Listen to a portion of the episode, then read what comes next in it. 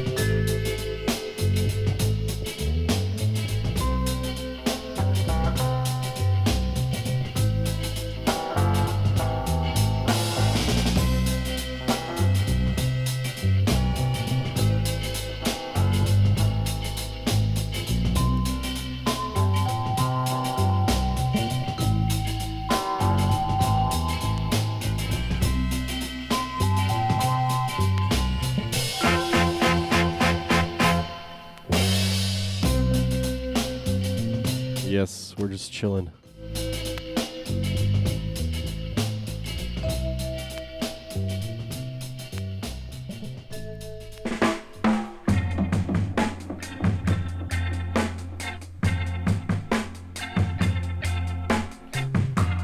That's all those catching the podcast. Keep it sub FM.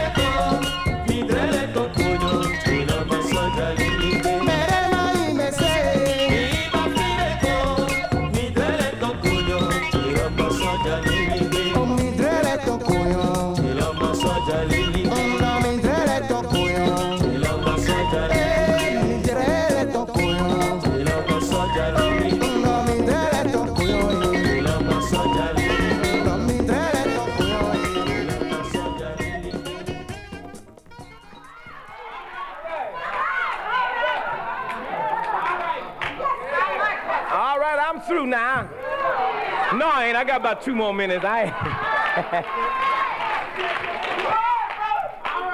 but I came to tell you tonight, my brothers and my sisters, that God does not want to see the children of the universe consistently being the victims of circumstances and then coming to God with some sob, sorry prayer.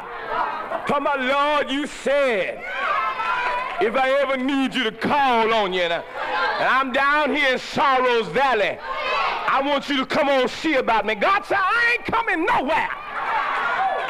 You come on up out of that valley yourself.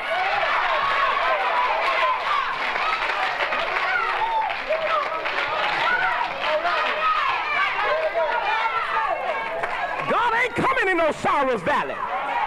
Because God didn't put nobody in a Sorrow's Valley. We got ourselves.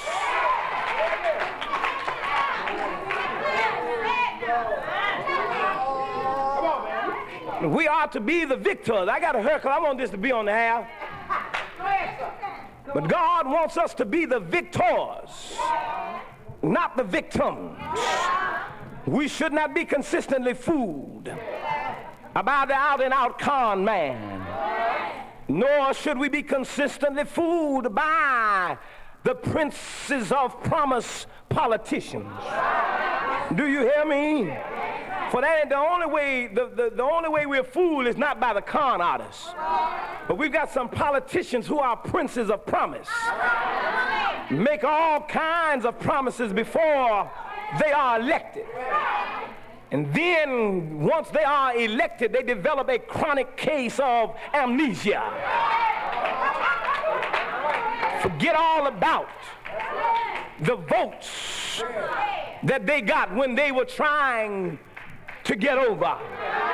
But I came to tell you that God's people must register to vote. God's people got to turn up at the polls on Tuesday coming. Or if you're not registered now, you got to get registered. So that the next time around, if the man who gets in there Tuesday does not do a good job for all the people, not just white folk, not just Irish Catholics, but for all of the people. If the man in there does not uh, ensure equitable hiring policies in the police department, in the fire department, in the board of education department, in all of the civil service jobs, if he don't do a good job for all of the people, next time around, when he comes around talking about, I want your vote, we ought to be able to say to him, hey, how'd you like to have a nice Hawaiian punch? Believe you hear me? And punch him right out of office.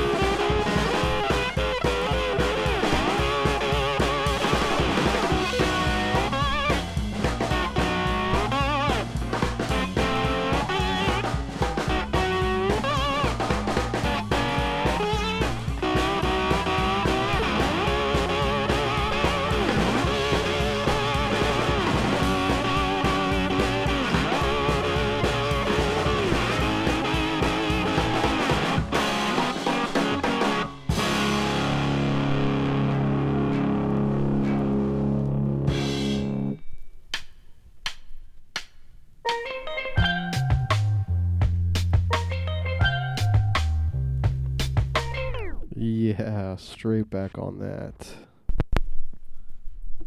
You know the rule. It's nice we play it twice. Keep it sub FM.